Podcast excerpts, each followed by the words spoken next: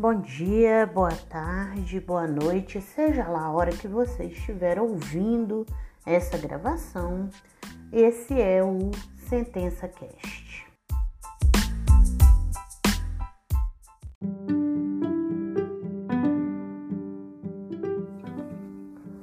Olá, crianças, tudo bem? É, esse podcast aqui é esse episódio, que é o 17 é para a gente conversar um pouco mais sobre orientações da nona sentença. É uma sentença de montador tarefeiro, que é um profissional que trabalha montando móveis de forma terceirizada, né, para empresas. E ele faz isso é, por tarefa por móvel, né? Ele acaba recebendo por tarefa. Apesar de que a gente vê que no final a modalidade de pagamento é mensal, né? Não é aquela modalidade clássica do tarefeiro clássico. Ele executa o trabalho, recebe a tarefa, executa o trabalho, recebe a tarefa, né? Ou recebe toda semana, né? Ou recebe de três em três dias. Esse é o tarefeiro clássico. Esse tipo de profissional, montador tarefa, vocês vão, com o tempo vocês vão ver que ele é comum, tem mais em capital que interior, mas em cidades de porte médio também tem esse profissional que faz esse tipo de serviço, né?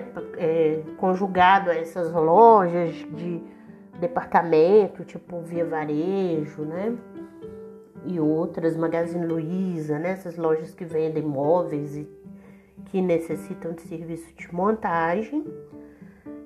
Ele faz isso de forma terceirizada. Muito antigamente essas empresas tinham staff de montadores próprios e hoje é tudo terceirizado. E a tendência é ser pejotizado, né? A gente tem percebido que esse tipo de processo ele tem sumido da justiça, porque essas pessoas têm trabalhado de forma pejotizada, né? Num, num processo de precarização mas a gente ainda tem alguns processos e esse é um deles, né? Eu fiz algumas é, anotações para vocês no e-mail com orientações e uma delas foi que vocês tinham que, antes de tudo, fixar a data de saída desse empregado, porque ela tem uma controvérsia muito grande acerca dela. Isso é uma dica que eu vou dar para vocês. Toda vez que vocês estiverem é, resumindo um processo mais complexo como esse, e agora esses dois últimos processos nossos vão ser os mais complexos, né? Dentro da nossa programação. E se vocês depararem com alguma controvérsia importante acerca de elementos essenciais para você analisar a causa, tipo data que entrou, data que saiu, qual era a remuneração, essas coisas têm que ser resolvidas antes, antes de tudo, né? Por isso que eu deixei essa orientação para vocês tratarem isso como uma questão antecedente, né? A primeira coisa do mérito. Então, quando vocês forem começar o mérito, a primeira coisa que vocês vão tratar é vamos resolver essa controvérsia que tem acerca da data que esse reclamante saiu. E aqui no caso eu dei uma missão para vocês, né? Que eu quero que vocês fiquem assim, a data que ele saiu como 29 de 4 de 2019, sendo que no TSCT tá 18 de 4 de 2019. Então, já fica uma dica aí, eu tô dando uma missão para vocês estabelecerem uma data de saída que não é a data de saída adotada na prova documental, né? Então tem algum motivo dentro da prova dos autos que vai nos convencer ou mesmo que não nos convença, vai servir de fundamentação para a gente falar: não, essa data lançada aqui no TSCT, que é a prova documental da rescisão contratual, tá errada. Na verdade, ele foi dispensado dias depois, tá? Não vou dar dica, falei, né? Porque eu quero ver o raciocínio jurídico seus. Mas é, é, é, isso aí já é uma dica que eu tô dando, né? Nós vamos constituir uma prova documental quanto a um dado, né? Ah, outra coisa. Ah, Mônica, quando a gente é, fala assim, ah, o, a data de saída lançada no TRCT tá errada, a gente anulou o TRCT inteiro? Não necessariamente, né? A gente não anulou o TRCT inteiro. Não se trata de uma nulidade completa de documentos, mas isso vai influenciar em vários dados que estão lançados nesse TRCT. Né? Só estou falando com vocês que a data de saída ela é posterior à data lançada no TRCT, isso já dá algumas dicas para gente. Isso vai influenciar em aviso prévio proporcional indenizado, em saldo de salário, talvez influencie é, em uma projeção do aviso prévio, né? Porque pode dar uma data para maior que pegue uma fração maior que 15 dias que antes estava menor. Então tem que prestar atenção nisso tudo. Eu tô com o nariz muito entupido, gente. Vocês me desculpem, a voz vai estar tá meio ruim, eu tô meio fungando, mas espero que dê pra entender tudo que eu tô falando. Desculpe me minha rinite que tá brava. Agora vamos partir para outra orientação que eu passei para vocês aqui. Esse processo tem um período de vínculo parcial antes da CTPS estar tá anotada. Eu acho que a gente já enfrentou isso em outro processo, se não me falha a memória. E isso é uma coisa muito comum de acontecer. Porque nem sempre um processo de vínculo é a ferro e fogo, né? Tem ou não tem vínculo, né? Como a gente já enfrentou aqui em outras, em outras, outra sentença que a gente fez. Às vezes é um pedaço de vínculo. E aqui no nosso caso, eu quero que vocês julguem improcedente esse período, né? E toda vez que a gente vai enfrentar vínculo, vamos sempre ter, enfrentar tese de vínculo, vamos sempre ter em mente o ônus da prova, fato constitutivo e fato impeditivo. Em princípio, quando um trabalhador alega que ele trabalhou com o vínculo, mas o vínculo não está anotado na CTPS, é sempre fato constitutivo de direito. Ele sempre tem que provar aquilo, né? É a primeira alegação. A depender do que a reclamada vai falar na defesa, esse fato pode ser invertido, né? Porque a reclamada tem é, duas opções, digamos assim, ante essa tese, né, de, do autor. Ela pode virar para a gente falar assim: olha, é, não, eu não é, fui beneficiada com a mão de obra dele antes da data anotada. Eu, ele só começou a trabalhar para mim de fato é, quando eu anotei a carteira, ele não trabalhou antes, né? Aí é uma negativa. Ela está negando o vínculo. E aí, o ônus da prova continua, a batata quente do ônus da prova continua com o reclamante, né? Porque ele fala, trabalhei. Aí a reclamada fala, não trabalhou. Continua com ele, porque a gente não existe prova negativa, né? A gente tem que ter em mente isso. É impossível você fazer uma prova de fato negativo.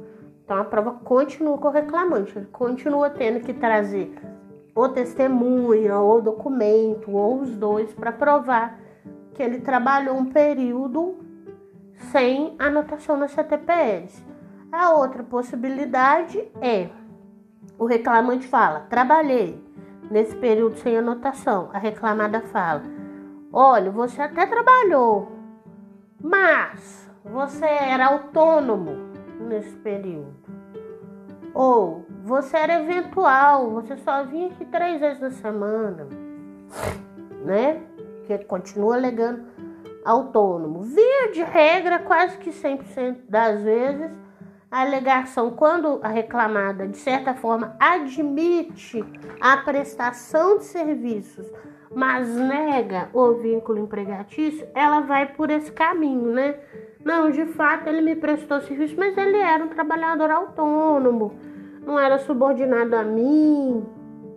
Ele vinha aqui só duas vezes por semana, era eventual, né? É, eu, eu, ele podia se fazer substituir, ela vai bater em algum daqueles requisitos do artigo 3 né, da CLT, que são os requisitos de vínculo empregatício. Mas, via de regra, é, é sempre pelo caminho da autonomia, né, em geral. Aí ela pega essa batata quente e segura a batata quente. Não tem como ela devolver isso para reclamante, para a parte reclamante, porque ela reconheceu um fato, né, a prestação de serviço, e aí ela alegou um fato que é impeditivo do direito do autor. Ela falou, ó, prestou serviço sim, só que eu não posso anotar sua CTPS, eu estou impedida, é impedido esse direito, esse direito é barreirado porque você era autônomo. Então, quando ela faz essa, esse gancho e alega um fato impeditivo, agora ela vai ter que provar que ele era autônomo, né? Então, fica a dica aí, né? Nós temos aqui um período que eu quero que vocês julguem improcedente, com o fundamento do ônus da prova. Então, a primeira coisa que vocês vão identificar é com quem a batata quente está, né? Ou foi, se eu quero que julgue improcedente ou bem, é a parte autora que não conseguiu provar, né, de jeito nenhum, um fato constitutivo, que é um trabalho ali num período sem anotação na CTPS, né? De jeito nenhum ou da forma que eu quero aqui, porque eu dei uma orientação para vocês, né? E é como eu expliquei para vocês, às vezes vocês vão trabalhar com o juiz que vira para vocês e fala assim, ó, esse vínculo aqui eu quero que julgue improcedente. Né? Aí eu estou ensinando para vocês como que a gente tem que trabalhar na nossa cabeça de assistente de juiz essa solução, porque o juiz é como se a gente fizesse uma sentença invertida, né? O juiz vira para você e fala assim: julga improcedente esse vínculo. Aí a gente fala, pois não, vou julgar, né? Então você já sabe que você já parte do resultado. Para chegar num resultado improcedente, vamos fazer o raciocínio invertido da batata quente, né? Ou bem, o reclamante alegou, a reclamada negou. E aí ficou a batata quente na mão do reclamante, ele não conseguiu provar um fato constitutivo daquele direito de vínculo, né, que são ali a existência dos requisitos do artigo 3 da CLT. Ou bem, o reclamante pegou a batata quente, jogou na mão da reclamada e a reclamada descascou aquela batata quente. Né? Ela falou assim: olha, não, ok, você até prestou um serviço para mim, mas olha aqui, você era autônomo, você vinha aqui só uma vez por semana tem aqui um RPA, tem aqui uma testemunha falando, não, ele vinha aqui só de vez em quando. Aí a gente gostou do serviço dele e resolveu assinar a carteira dele depois, né? Ela consegue desenrolar aquele fato impeditivo e prova. Então, vai ser uma coisa ou outra. Vocês vão fundamentar com o ônus da prova. Eu não vou dar resposta, né? Senão eu tô fazendo a sentença processo, mas eu tô dando o caminho. É, vocês estão vendo que eu estou batendo nas orientações que eu já tinha passado por escrito, né? A terceira orientação. Aqui a gente tem a orientação relativa à tese de horas extras, né? É, é muito comum nesses processos de montador tarefeiro, e vocês vão encontrar outros profissionais também que isso sempre acontece quando você tem esse profissional que ele trabalha prestando serviço, esse trabalhador, né, que presta serviço fora da sede da empresa, né? Você vai sempre ter, geralmente, que enfrentar essa tese de que é, o trabalho é externo e, portanto, é impossível controlar a jornada. É o que está traduzido no inciso primeiro do artigo 62 da CLT né? Que é, ele libera a, reclamada de anotar a jornada porque é impossível, porque o trabalho é externo, não tem como ela anotar nem controlar aquela jornada. Então esse trabalhador ele nunca recebe horas extras, né? É uma exceção a horas extras. Isso vocês vão ver demais esse processo de montador talefeiro é é um exemplo clássico disso, mas tem outros. Um bom exemplo é esse pessoal que trabalha como repositor de produtos é, por ser representante comercial, né? No, no, do, da marca do sindicato, a SPAL, que é a Coca-Cola, trabalha assim, a Ambev trabalha assim, né? Pessoal que sai entregando cerveja ou refrigerante de ponto em ponto, né? E chega lá, faz exibição do produto e tal. Geralmente essas pessoas todas têm esse litígio, né? De, de que o, o horário de trabalho dela não é controlado, então por isso que a gente não paga hora extra, porque ele é externo. Sempre vem essa teoria, né? Essa tese, né? E aí, o que, que eu tenho a dizer para vocês? Vocês vão encontrar juízes com diversos pensamentos acerca disso. Né? É, às vezes tem juiz que ele é bem em cima do muro, ele vai muito pela prova, ele não gosta de ter um entendimento fixo com isso. É ruim, mas acontece, né? Ele sempre vai te orientar falando assim: ah, aí o ônus da prova. E aí eu vou ensinar vocês a pensar nisso. Tem juízes que gostam de ter um entendimento mais fixo sobre isso. Aí você vai ter para os dois lados, né? Você vai ter aquele juiz que sempre vira para você e fala assim: que é uma tese que eu gosto muito, que eu sempre adoto, que vocês já perceberam que eu tenho uma tendência mais garantista, né? Nessas alturas do campeonato, vocês já perceberam. Que é uma tese que fala assim: é, o que o artigo, o que o inciso primeiro do artigo 62 fala é que a jornada ela não é passível de controle, ela é impossível de se controlar.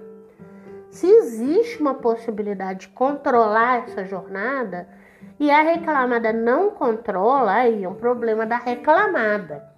Porque hoje em dia a gente já trabalha com uma lógica de tecnologia que a gente não tinha em 34 quando a CLT foi editada, né? A gente tem que pensar assim. E aí tô, tô é, advogando pela tese que eu acho melhor, né? Obviamente. Quando, quando a CLT foi editada, um empregado que trabalhava prestando serviço na casa do cliente, né? Ele saía da empresa sete, oito horas da manhã, no horário comercial, que seja, e ele voltava à noite para devolver peças no finalzinho da tarde, no finalzinho da jornada, para pegar novas peças ou material de promoção. Ele passava o dia é, fora do radar, né? Da, da empregadora, porque não existia telefone celular, né? Então, se ele não procurasse um telefone e ligasse para a sede da empresa para tirar alguma dúvida, para falar onde ele estava, ele passava o dia, se ele trabalhar sozinho, sem um supervisor controlando ele, lado a lado, ele passa o dia à margem né, da empresa. A empresa não tem como controlar se ao longo da jornada ele tirou uma soneca, ele foi no banco fazer um serviço, ele compareceu a uma consulta médica. Porque o, o, máximo controle, entre aspas, que a empresa teria é dar uma rota para ele, né? Falar, hoje você vai atender fulano, fulano e fulano. Mas ele não tem como controlar. Entrou no fulano, saiu do fulano, né? Que, que horas atendeu, não atendeu, ligar para a pessoa, porque não existia meios de tecnologia para isso, né? Agora, se a gente pensa nesse, nessa mesmo trabalhador prestando esse mesmo tipo de serviço, né? Hoje, em 2021, a gente pensa que ele tem o telefone celular, né? Onde ele pode é, ser alcançado, corporativo ou não, onde qualquer momento um supervisor, um chefe pode ligar, saber onde ele está, é, saber se ele está atendendo um cliente ou não. E o que é muito comum nesses trabalhadores que trabalham fazendo rota externa atendendo clientes é ter um, um programa ou um aplicativo que controla o andamento do dia da jornada através de OS, que são ordens de serviço. Então, como que isso funciona? Ele sai da empresa cedinho, ou sai da própria casa dele se não tiver essa rotina de ir na empresa, né? todos os dias e voltar. Algumas empresas vão ter essa rotina de bater o ponto no horário de entrada e bater o ponto no horário de saída, né? Entrar e sair, porque tem reuniões, tem, tem toda uma rotina de ir lá, pegar as OS e no final do dia pegar novo material, repor peças, a depender do serviço, né? Que o trabalhador executa, ou então podem ter empresas que simplesmente o cara vai ter uma reunião só uma vez por mês, mas vai trabalhar em casa. Mas ele tem um sistema que quando ele, ele sai de casa dele para cumprir uma rota de atendimentos, ele sai com uma lista de ordens de serviço. Ele tem que ir na casa de fulano, beltrano, ciclano, né, fazer isso para fazer aquilo. E geralmente essas empresas exigem que quando ele chegou na casa de Beltrano, por exemplo, para montar um gabinete de cozinha, ele vai entrar lá no sistema informatizado, geralmente num tablet, né? E vai lançar, ó, tô no endereço tal, atendendo cliente tal, nota fiscal tal, ordem de serviço tal, vou fazer um gabinete de cozinha. E aí ele monta o gabinete de cozinha, não sei o que, quando ele está saindo da casa desse cliente, ele dá baixa nessa OS no sistema. E aí ele vai para a casa do próximo cliente. E aí ao longo da jornada ele faz esse, essa movimentação num sistema informatizado, linkado com a internet. Então fica muito complicado para a empresa virar e falar assim: olha, ele trabalhava é, fora, eu não tinha controle nenhum sobre o dia a dia dele, né? Porque é, mentira, né? Existe ali um, um aplicativo, ele não pode simplesmente sumir e fazer uma consulta médica ou tirar uma soneca durante o dia sem avisar o supervisor dele, que o supervisor vai ver que é, as OS não estão entrando, não estão dando baixa, né? Outra coisa que a gente tem que ter em vista também é que muitas vezes essas empresas que trabalham com esses empregados internos, eles têm um sistema muito hierarquizado, assim, né? Que o cara é vendedor externo, montador tarefeiro externo, repositório externo, né? E ele tem um supervisor que vai ser responsável por uma equipe desses empregados que estão na rua. E esse supervisor vai ter um chefe acima dele, né? onde ele vai dar o retorno do que está rolando na equipe dele. E geralmente a gente vê na prova oral, principalmente, emergir, muitas vezes até por confissão de preposto, que é, o supervisor ele tem uma rotina de acompanhar os vendedores, que pode ser de uma forma é, programada, né? Ele tem uma agenda, ó, dia tal acompanha fulano, dia tal acompanha ciclano, dia tal ou pode ser inclusive surpresa, né? Ele chegar no meio da rota da pessoa e falar: Ó, oh, vim te acompanhar, né? Porque eles têm controle por GPS. Então, isso é uma forma de fiscalização para ver se o cara tá vendendo, ver como é que o cara tá trabalhando, né? Principalmente quando é vendedor externo, como é que ele tá atendendo o cliente, custom service, né? Então isso acontece, isso é uma coisa que a gente tem que ficar atento na prova, isso é uma, é uma forma de fiscalização, né?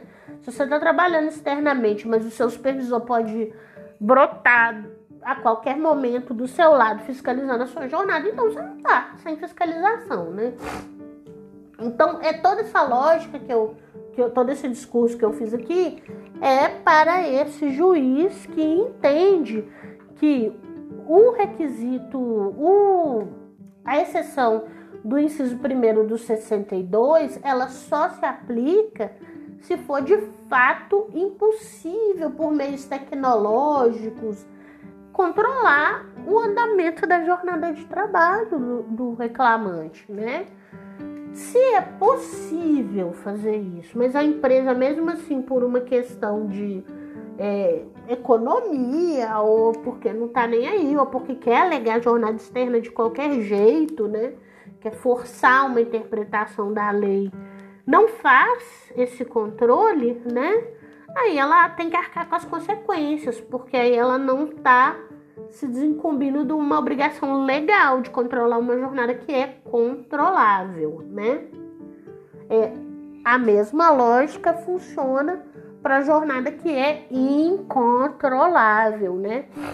Se de fato você está diante de uma situação que você não consegue meios tecnológicos para controlar a jornada da pessoa aí, a gente não vai poder exigir da empresa isso, né? É, a gente tem que ser bem realista que hoje, numa realidade onde a gente vive online o tempo todo, né?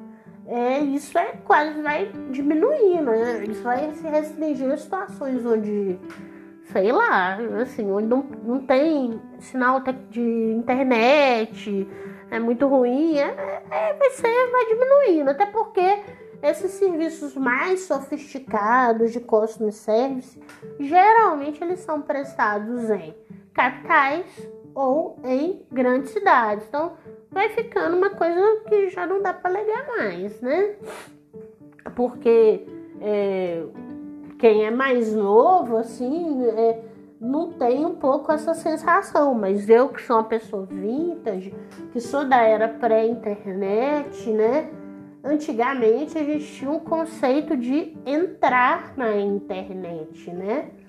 A gente tinha que ligar o computador, conectar uma internet a uma linha telefônica, fazer um link, eu vi aquele barulhinho do DSL e entrar na internet. Aí a gente utilizava a internet e saía da internet. Desde que a internet se tornou essa tecnologia fluida que está nos Wi-Fi os smartphones, né? Dos anos, do fim dos anos 90, início dos anos 2000 para cá, né? A gente vive conectado, né? Não existe mais esse conceito de entrar e sair da internet. Tanto que hoje a gente trabalha mais modernamente com a ideia do direito de desconexão, né? Olha que doideira, porque é, a gente vive 24 horas por dia conectado, né? Então, é, vai ficando difícil utilizar o inciso primeiro do artigo 62 da CLT. Eu contei todo esse caso vocês porque eu percebo que tem até juízes mesmo muito é, jovens ou porque estão mesmo imbuídos numa. Porque tem um entendimento mesmo mais pró-empresa e tá tudo bem, né? Como diz o, o outro. É, cada um tem direito de entender o direito da forma que acha melhor e mais justa, desde que fundamente as suas decisões. Mas eu já trabalhei assim com juízes bastante novos, né? Assim, que estão aí até na casa dos 20, alguns anos, chegando nos 30 anos de idade por, por agora. E eles já são pessoas que já nasceram nessa época da conexão, né? Então é, é, eles têm pouco contato com essa época que a gente vivia desconectado, né? É, eu cheguei já a trabalhar bastante em uma época assim que a única forma que o, o dono do escritório que eu trabalhava tinha de me encontrar era se ele me ligasse. Se eu tivesse com o telefone desligado, né, aquele celular e tijolão, ele não me encontrava. Né? Hoje não, hoje é, o dono do escritório manda um WhatsApp, se você não puder ver na hora, vai estar lá registrado. E ele pode exigir que você use o códigozinho azul, né, para saber se viu, se não viu, e você recebe ordem é, enquanto você está dormindo de madrugada, você acorda de manhã e já tem a ordem no celular, né? Para você cumprir. Então, é, são outros tempos. Então, eu percebo que às vezes as pessoas não têm ideia, ou têm ideia, mas não querem se envolver com essa coisa histórica do que era o artigo 62 do trabalho externo, num contexto de CLT de 1934 até antes dessa era da difusão da internet, da conexão constante, com o que a gente tem hoje, porque esse artigo ele foi pensado num mundo em que você tinha trabalhadores que trabalhavam dentro de um setor com o chefe olhando a cara dele, com ele batendo ponto naquele reloginho, e trabalhadores que trabalhavam externo. E era externo, externo mesmo, né? Assim, o cara tinha que viver a vida dele e só dar satisfação de tarefas cumpridas, metas impostas, enfim. Como a empresa funcionasse, né? Ele tinha, como diz o outro, tem que dar resultado, né? Vendedor tem que vender. Não importa se ele trabalhou uma hora por dia, duas horas por dia ou dez horas por dia, né? Não é o que a gente vê hoje, né?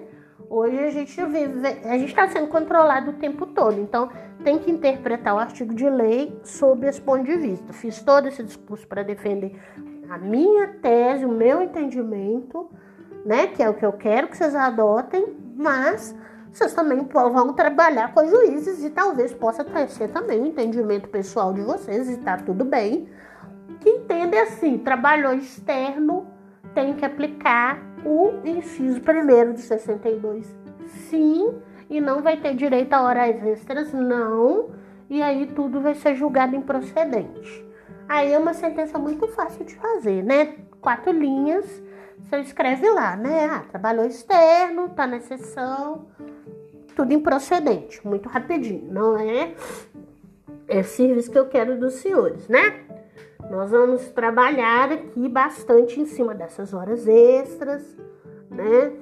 A gente tem pedidos de horas extras excedentes da oitava e da quarenta, quadragésima quarta horas extras é, sob, pela supressão do intervalo é, do artigo 71, é que eu botei orientação que vocês vão adotar o entendimento majoritário, né?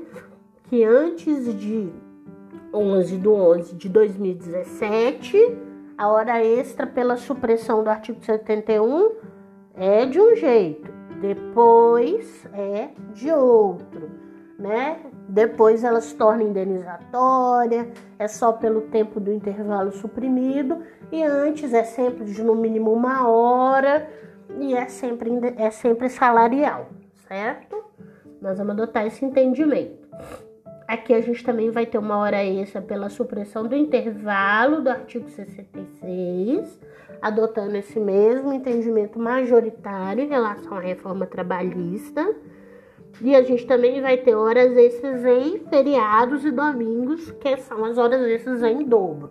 Então vamos ter, é um processo complexo em nível de hora extra. Vamos ter hora extra para todo gosto, né?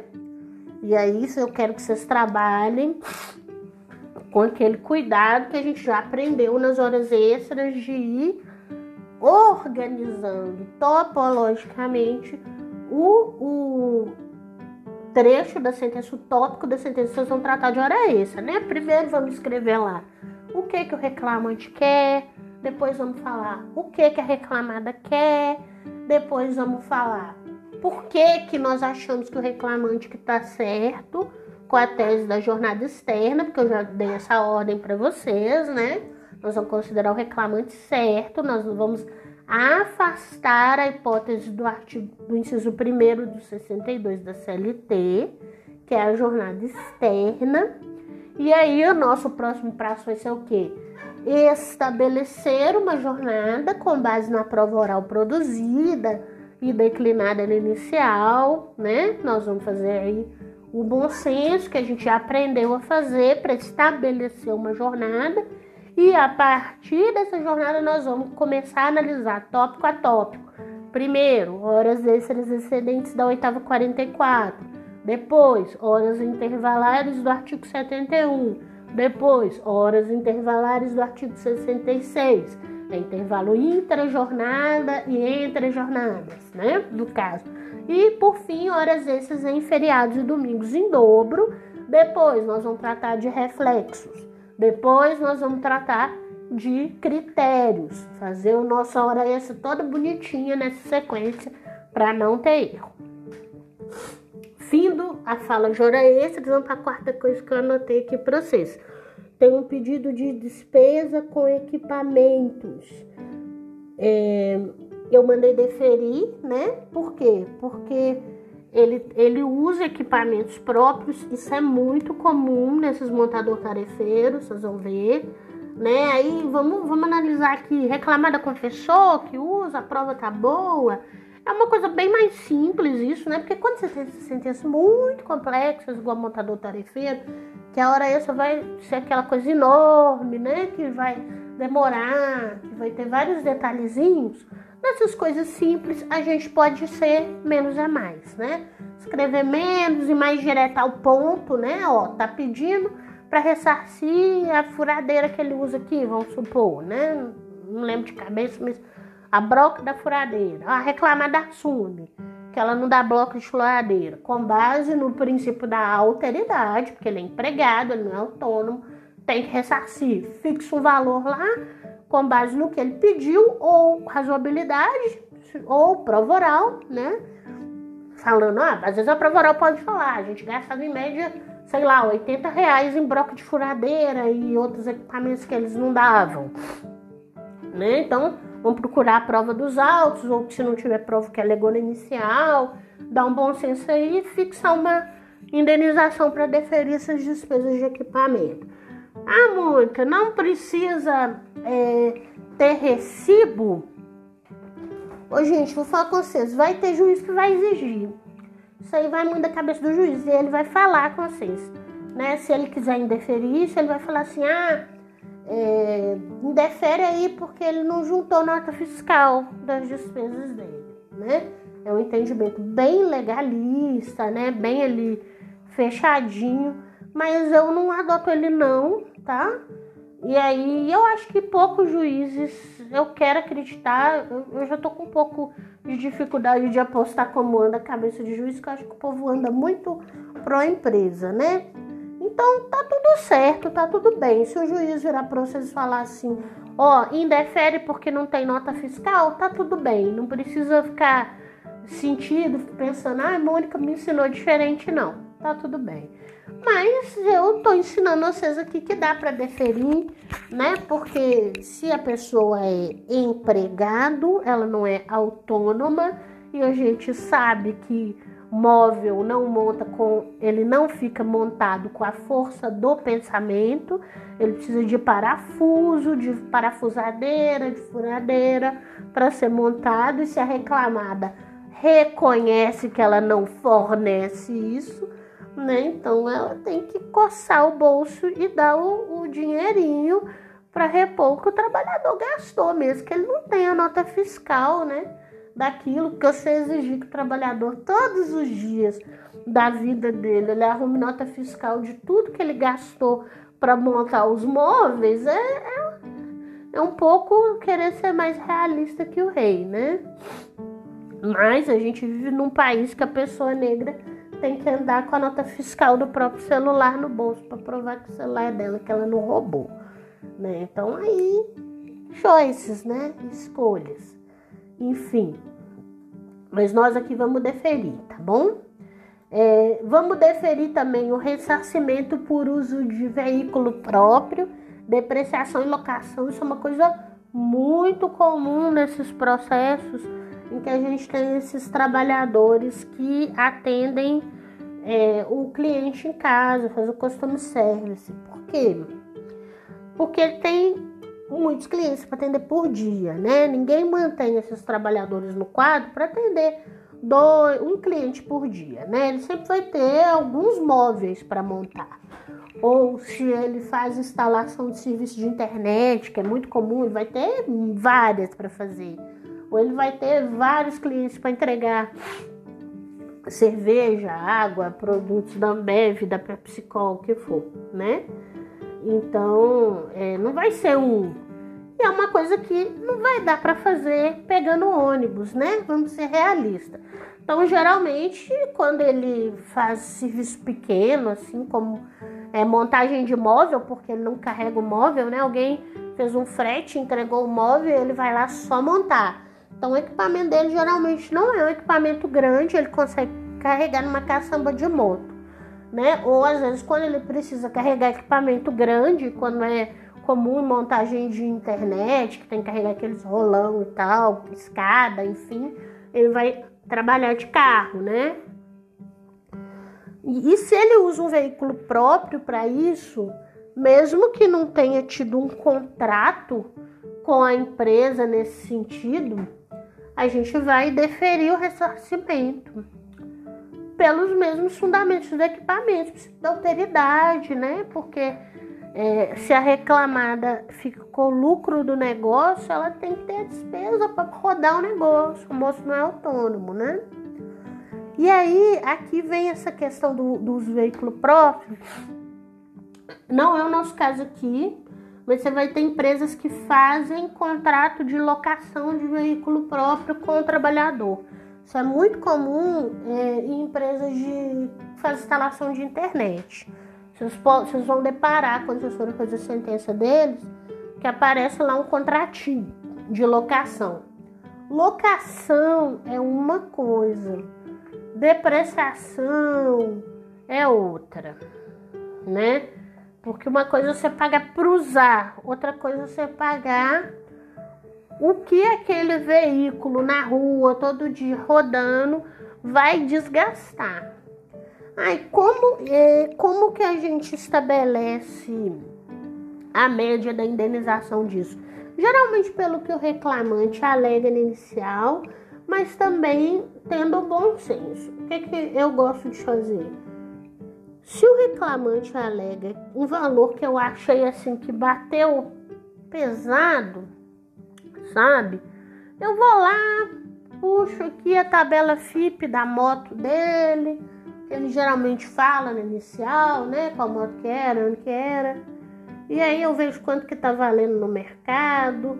E eu não vou dar, vejo o tempo do contrato de trabalho, eu faço um bom senso ali para não dar uma indenização que pague 20 motos por cabra, né? Porque a, o período, a, o bem pode depreciar até o máximo do preço dele, né? Então é depreciação de uma Mercedes é diferente de uma Honda CV, né? Então vamos ter bom senso, claro, mas vamos ressarcir porque é uma despesa, né? Que o trabalhador tem em favor da empresa. Pensa se a empresa tivesse que manter uma frota própria, como que era uma coisa que elas mantinham, né? Antes da terceirização é, e de começar a usar veículo dos outros, né? Olha, olha o custo de manter uma frota própria, ela pagaria é, oficina, o próprio valor do veículo, tributos que pesam sobre o veículo, né? Ela pagaria tudo, né? Então a gente tem que ter esse bom senso também. Eu entendo assim. Já acho mais raro o juiz que indefere essa indenização, né? Mas se for indeferir, aí é com base na fundamentação, tudo fundamentadinho. Acho mais fácil fundamentar deferir que indeferir, né? É, outro pedido que a gente tem é o ressarcimento de despesas com combustível, que é outra coisa também, né? Quando você usa um veículo próprio, o seu veículo em favor da empresa, você tem a empresa tá usando um bem que é seu para fazer o serviço dela, ela tá desgastando o seu bem e você ainda tem que encher o tanque e tá tudo na sua conta, né? Se a empresa não pagou nada. Então são três coisas aí, né? Que a empresa tem que ressarcir. É, aí eu anotei para vocês. Atenção, nos recibos de pagamento há um, um pagamento de uma parcela denominada ajuda de deslocamento. Ela tem que ser compensada. Por quê? Porque a empresa alegou na defesa dela aqui e comprovou que ela pagava um valorzinho eu não sei se eu tô falando inho, não sei se é inho se é. Mas ela pagava o valor todo mês que tá lançado nos recibos de pagamento e para é, ressarcir despesas com combustível, né? Se eu tô mandando aqui vocês indenizarem, é porque não foi suficiente, né? Então aí quem vai ter que provar que não foi suficiente é o reclamante. Só para vocês terem uma ideiazinha como é que vocês vão fundamentar. É a batata quente, né? Reclamante fala assim, ó, é, ela me pagava aqui um valor, mas não era suficiente, não. Aí a reclamada vira e fala assim, ah, eu pagava, era suficiente sim. Né? Então quem é que vai ter que provar que não era suficiente? Aí é o reclamante, né? E é fácil de provar, né? Que se ele virar e falar assim, ah, ela me pagava 100 reais, mas eu gastava 400. Aí a reclamada vira e fala assim, não, pagava tudo. Tá aqui, ó, tá lançado. Eu pagava. Não me importo, né? Se era suficiente, se não era pagava. Como é que ele vai provar isso? Geralmente ouvindo testemunha, né? Porque a Timon chega lá e fala assim: ah, não, a gente rodava, atendia não sei quantos clientes por dia, percorria não sei quantos quilômetros, e esse dinheiro não dava, eu sempre tinha que inteirar do meu bolso X reais. Aí você vai fazer um bom senso ali para mandar. É, é, como é que fala? Ressarcir. Ah, Mônica, mas você não vai exigir que o cara junte nota fiscal de posto e tal? É, eu não vou mentir para vocês, não. Pode haver juízes que só ressarçam sobre essas condições. Mas, na minha opinião, para a reclamada exigir nota fiscal de posto para ela ressarcir isso como se fosse uma ajuda de custo, ela tem que ter essa política, né? Então, eu não, eu não acho que é certo o juiz ter uma política mais exigente que a própria empresa. Né? Porque se a empresa me juntar um documento aqui de que ela cientificou o reclamante, uma declaração, coisa simples, não precisa ser um trem elaborado, não, uma coisa simples que seja. Olha, o cara assinou um termo de ciência aqui de que se o dinheiro que ele recebeu para ajuda de deslocamento não for suficiente para fazer frente às despesas com combustível no período de um mês que seja, ele tem que pegar a nota fiscal de abastecimento para poder receber o reembolso da ajuda de custo. Mas vejam bem, o caso que a gente está juntando aqui não é isso que acontece. Acontece o quê? A empresa paga uma ajuda de deslocamento que ela achou que ela tem que pagar. Ela não abriu uma possibilidade para o reclamante é, fazer um, uma contestação de valores e dizer assim, olha, esse valor esse mesmo deu não aqui, ó, tá aqui as, as minhas despesas com combustível. Ela não exigiu isso. Então eu fico pensando, eu como juiz, como é que eu vou exigir um trem que nem a empresa exigiu? Não é verdade? Fica, fica uma coisa um pouco contraditória, né? Então eu acho que é razoável aceitar a prova oral nesse sentido, né? Empresa que se organize, né? Porque é uma coisa simples, vamos combinar? Ela fazer o cara assinar um termo no início do contrato, falar assim, olha, para receber o ressarcimento de despesas com combustível para além do que você gastou, é, você é, apresente notas fiscais de posto. Mas vamos ser realistas, gente, aqui só entre nós, amigos, a empresa não faz isso e não é porque ela não é burra e porque o compliance trabalhista dela é ruim, não. É de propósito, né? Ela já meio que coloca numa posição assim: ah, vou pagar X reais de gasolina e o resto você que lute. Aí, aí ela joga uma conversa assim na defesa. Ah, mas também ele usava essa moto dele pra coisas pessoais, né? Ele podia, sei lá, depois da jornada de trabalho dele, é, ir até a casa da namorada dele com essa moto. Então eu vou pagar gasolina pro cara ir na casa da namorada dele, né? Não vou, né? Ele podia usar no final de semana, quando ele não estivesse trabalhando. Então a empresa já quer que a coisa fique fluida mesmo, não quer trabalhar com essa coisa de me apresenta recibo para eu fazer é, uma compensação de valores, né? Uma compensação fiscal, porque eu não vou pagar mais do que eu estou disposta. Eu vou pagar X, vou lançar o seu recibo de pagamento e você que lute para trabalhar com é, esse valor. Se, é se passar, você reembolsa do seu bolso. Por isso que eu dou esse reembolso sempre que tem esse contexto, né? E a última orientação que eu dei no item 4 foi indeferir despesas com celular. E aí vamos fundamentar. Se eu tô mandando indeferir, vamos pensar na lógica da batata quente de novo, né? Ou bem o autor alegou e não conseguiu provar ante uma negativa da ré, ou bem a ré se desincumbiu do ônus de provar fato impeditivo de direito, às vezes é, mostrando que pagava, né, um valor suficiente. Então, vamos analisar a prova aí. Por fim, a quinta e última coisa é um, a responsabilidade das reclamadas, né? Eu já coloquei aqui o que, que eu quero que vocês considerem.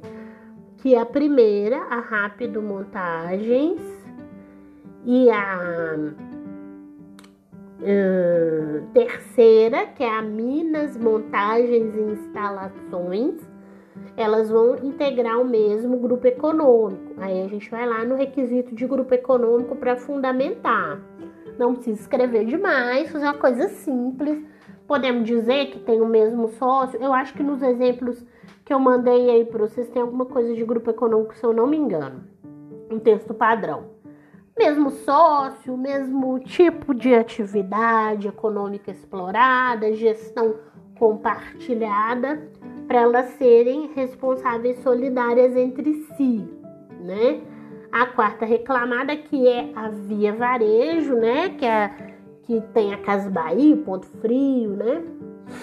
ela eh, tem a responsabilidade subsidiária, ela toma os serviços das primeiras, que são empresas que é, realmente, é, no caso a primeira e a terceira reclamada, elas realmente contratam montadores tarefeiros, são empregadores de montadores tarefeiros. A Via Varejo vende o móvel, entrega o móvel e vende esse serviço de montagem né? E faz uma conciliação é, para pagar o montador terceirizado. Então, ela é responsável subsidiária, porque é de todo interesse dela. Falei assim, nossa, mano, eu vou, vou responsabilizar a Via Varejo. É, por quê, né? O que, é que ela tem a ver com isso? Tem tudo a ver, né, galera? Porque quando você compra um guarda-roupa nas Casas Bahia para montar na sua casa, você já compra lá na loja o serviço de montagem, não é verdade? Você não vai é, num outro lugar contratar um serviço de montagem se você quer que a Casa Bahia monte, né? Geralmente o que, que acontece?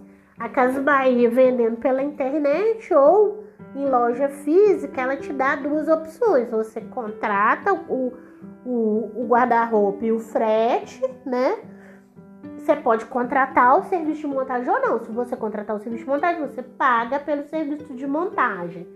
Se você não quer o serviço de montagem, porque você mesmo é montador ou porque você tem um outro montador de confiança, ok, por sua conta e risco, a Casa Bahia não se responsabiliza pela montagem do móvel.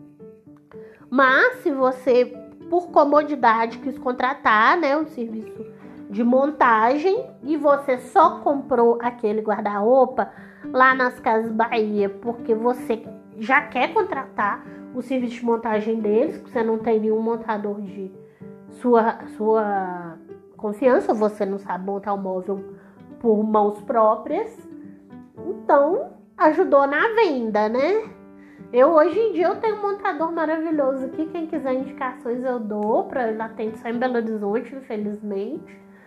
Mas antes eu não tinha. Quando eu voltei para Minas Gerais, eu não tinha. Então, meus primeiros móveis, quando eu voltei para Minas Gerais, foi tudo nesse esquema de ter um montador da loja. Se deu problema na montagem do guarda-roupa meu, eu não vou lá na Rápido Montagens reclamar. Eu vou lá na Via Varejo, né?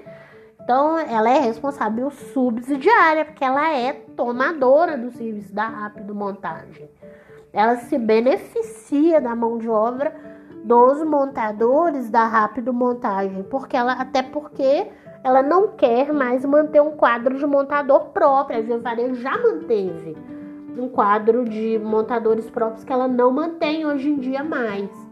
Se não me falha a memória, o Charles Miller, que é o nosso reclamante aqui, ele já uma vez na vida trabalhou diretamente nos quadros da Via Varejo né? E hoje ele é terceirizado, porque está em fase de precarização esse tipo de trabalho que ele executa.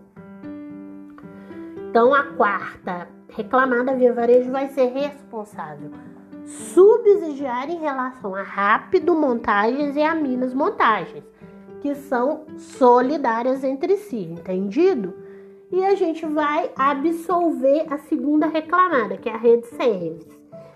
Red serve serviços de limpeza e não sei o que. Porque a gente vai ver que ela não tem nada a ver com o peixe. A prova vai mostrar isso. E aí eu quero que vocês É, não precisa escrever demais, não, uma coisa simples, né? É, vocês vão ver até que parece que a preposta dela, se me falha a memória, foi ouvida. Mas uma coisinha simples, demonstrando que a rede serve se desincumbiu do ônus de demonstrar, né? Que ela não tem nada a ver com o babado aí, porque ela não é nem empregadora do autor e nem tomadora dos seus serviços. Ela não se beneficiou da mão de obra do autor, então ela vai ser absolvida, ela não vai responder por nada no processo. Falei muito, né? Uma hora de podcast, tem muito tempo que eu não faço um podcast desse tamanho. E é isso, estou à disposição. Viu, galera? Aquele abraço.